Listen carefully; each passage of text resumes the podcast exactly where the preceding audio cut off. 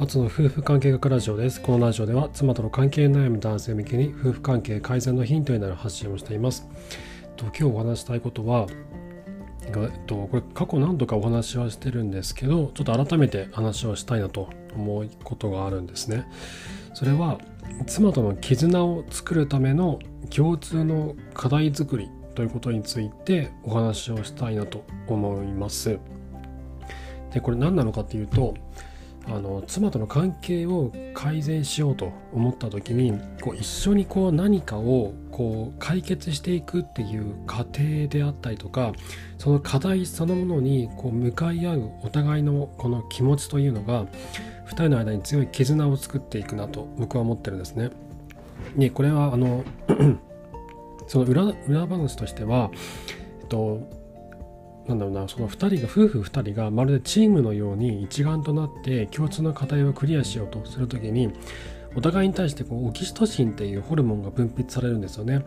でそれによって相手に対する親密な感情というのを感じるようになっていくというふうに言われています。なので僕はこの2人が一緒に何かをあの課題を解決するということが関係を改善させるにはとても有効だなって思うんですよね。でその分かりやすい例が男性の長期育休だと思うんです。で生まれたての子供の世話はもちろんですけど、えー、妻自身も約2ヶ月間産熟産産熟期産熟期という期間があって体をゆっくりと休めなければいけない期間というのが約2ヶ月間あるんですね。でこの生まれたばかりの、えーと、子供と向き合ったりとかと妻のケアをしたりとかというねこの共通の課題これ一番大きな課題になるなりますよね子供が生まれたばかりというのは。なので一番こう絆が作りやすい時期が子供が生まれたばかりなんですけどだけど、まあ、その時期はもう過ぎたとうちはもう終わってもうもうその時期は終わってるんですけど、えっとまあ、子供がね小学生になったりとか中学生になったりとかしてくるとまあもうなんだろうなその生まれたての赤ん坊じゃないんで、まあ、ある程度手は離れてるわけですよね。幼児期のお世話というのはもう終わってるわけなので。なのでねあのまた子供を作るわけにもいかないので、えーと、育休取ったりとかっていうのはできないと。じゃあ共通の課題ってのはないのかということなんですがそんなことはないなと僕は思ってまして。で例えば、まあ、どういった共通の課題があるのかっていうのをちょっと見てきますとえっとねこれ家の中でその自分の家の中であの妻が何をしているのかっていうのをよく見ると分かってくると思うんですね。で例えばうちの場合で言うとご飯作りっていうのがね一つの課題だったんですよね。えっと、以前は吉系を頼んだんですけどあの毎日献立を考えるのが大変だと妻がある日言ってましてそれも結構何度も話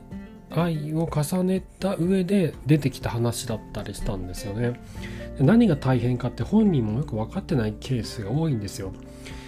なのでこう何度も何度もね話をしたいとか話をこう聞き出してみたりしないと分からないんですけどうちの場合そのご飯作り献立作りとかっていうのが大変だっていうのが出てきてこれも僕らにとっての課題だったんですね。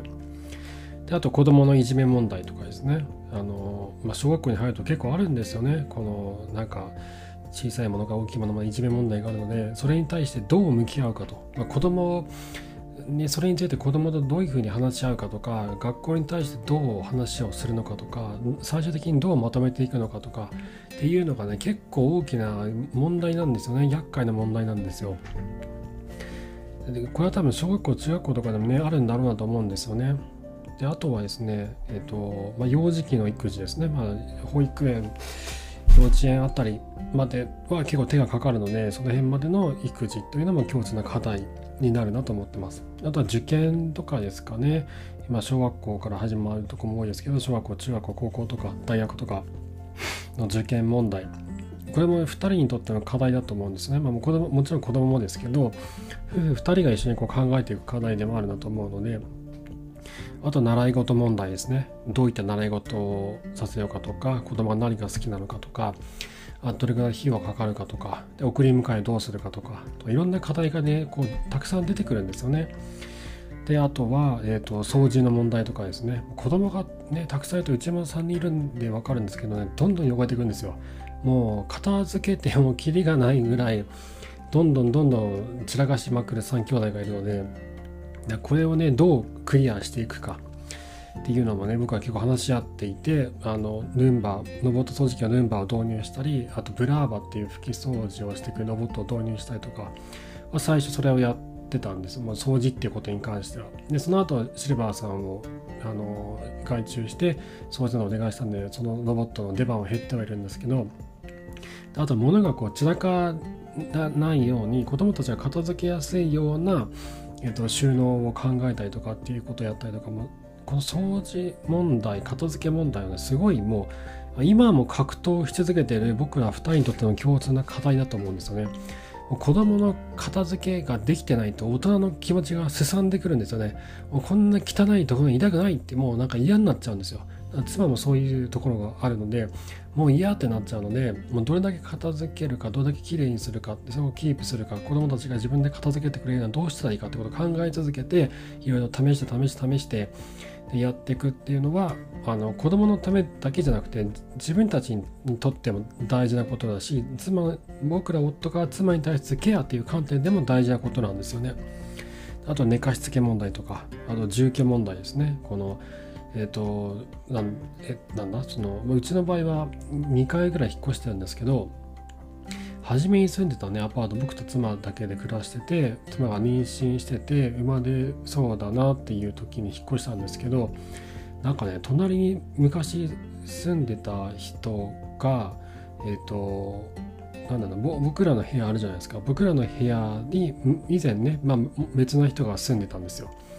でその時代2年前ぐらいか分かりませんけど2年ぐらいその当時は2年ぐらい前にその僕らの部屋の隣に住んでた人が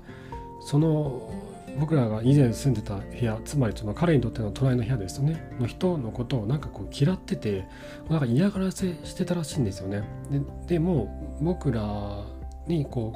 う代替わりして前住んでた人は引っ越して僕らが住んでるんですけどだけどその隣に以前住んでた人、まあ、別のところで住んでるんですけどその人はいまだに僕らの部屋にいたずらをしてきてなんかね南京錠を投げ込んできたりとかしてなんだっけ死亡届をねポストに入れてきたりとかドアをガンガン叩いたりとかっていうのがね夜中にあったりとかしてもう妻が怯えて引っ越したんですよね。急いで引っ越したんですよ。でそんな問題もあって、まあ、こんなケースめったにないと思うんですけどそういったね住居問題ってあると思うんですよ。手狭手狭になってきて子供も増えてきて、まあ、ちょっと引っ越しどうしようかとかっていう問題もあったりとかあとはま家自体を変えるんじゃなくて家の中の模様替えとかちょっとした DIY とか、えー、そういったことを考えたりとかっていうのも共通の課題だと思うんですよね。で今挙げたこれらの例って多分こう考え出すとねすごいたくさん出てくるんですよ。もう今そんななんか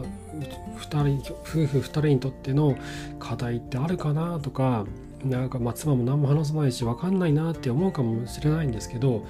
だけどその今自分たちが家族として考えなければいけない課題って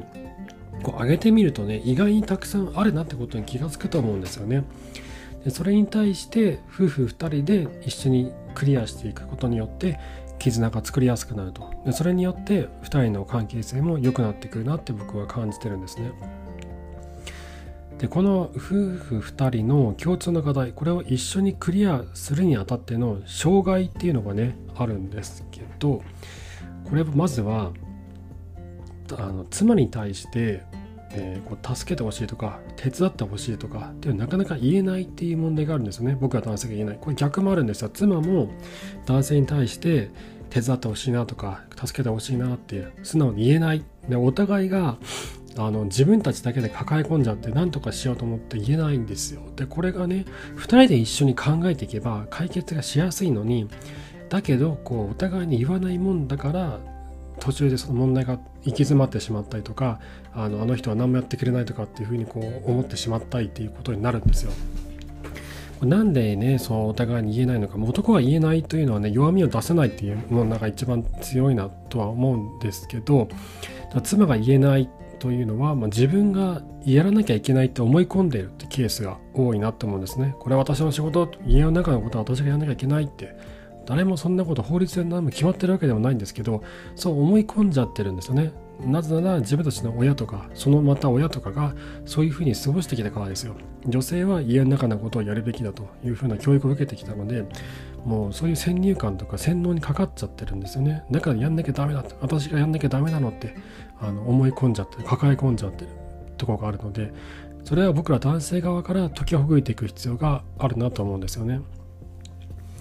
であとその妻から別に困ってないしいや別に別に大丈夫。私一人でできるからみたいなことを言われてしまうっていうケースもありますよね。えー、せっかくなんか一緒にやっていこうと思ったのにな何困ってないってみたいな風にねもなっちゃうんですけど困ってないって言うけどそんなわけないんですよ。これね大変だけどやらなきゃいけないっていう風にこう思い込んでしまっていたりとかもう慣れてしまってて大変なことに気が付いていなかったりするんですよ。だからね妻は別に困ってないから大丈夫って言ったとしても、まあ、ちょっと一緒にやってみてあの妻がねその自分がそれをやらないことによってあ結構楽になるなっていうのを実感させてあげたいとかねっていうのは必要だなって思うんですよ。でうちねその以前住んでいたマンションにあの洗濯機があったんですけど乾燥機がなかったんですよ。なのでいつもね外に干してたんですけど仕事終わって帰ってきて夜の10時とかに干すんですよ。あの朝起きたらねあのその当時双子が2歳とかそんぐらいだったんですけどあの、まあ、朝起きてはね子供の世話で忙しすぎてできないので子供がいないというかまあその起きていない時間その夜しかないんですよね夜の10時ぐらいに寝かしつけが終わった後に僕ら2人がもうゾンビのようにあの寝室からこうずりずりと這い出てきて洗濯物干すっていうのをやっていてこれがねその忘れちゃってそのまま寝ちゃって夜の12時ぐらいにあ干してないって気が付いた時のもうなんだろうその惨めな気持ちというかつら辛さっていうのは、ね、今でも忘れられないんですけどあの当時は妻は別に困ってないって言ったんですよ。別に私干せるからいいって。僕何度も言ったんですよ。洗濯乾燥機買おうよって。あのもう買い替えようって。もう嫌だよって。もうドラム式にしようよとかって言ってたんですけどいやいいからって。できるからって。いくらすんな高いでしょ。みたいな。ねそんな感じで見上がったんですけどいざね洗濯乾燥機に変えたらもうやめられなくなっちゃってね外で洗濯物干したことなんでもでも全数えるぐらいしかないんですよ。ここ23年ぐらい、まあ、それぐらいねこう自分が困っていることに気がつかないっていうのは女性は多いなと思うのでそこは男性側からこう解きほぐしていく必要があるなと思うんですよね。はい。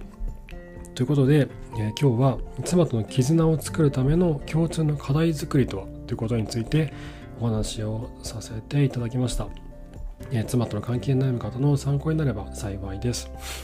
えー、質問箱の方で、えー、夫婦関係に関するご相談男女問わず受け付けておりますのでぜひそちらご利用ください、え放送の説明欄にリンクが貼っておきますあと妻との関係に今まさに悩んでいて本気でどうにかしたいと思う方は、えご連絡をください。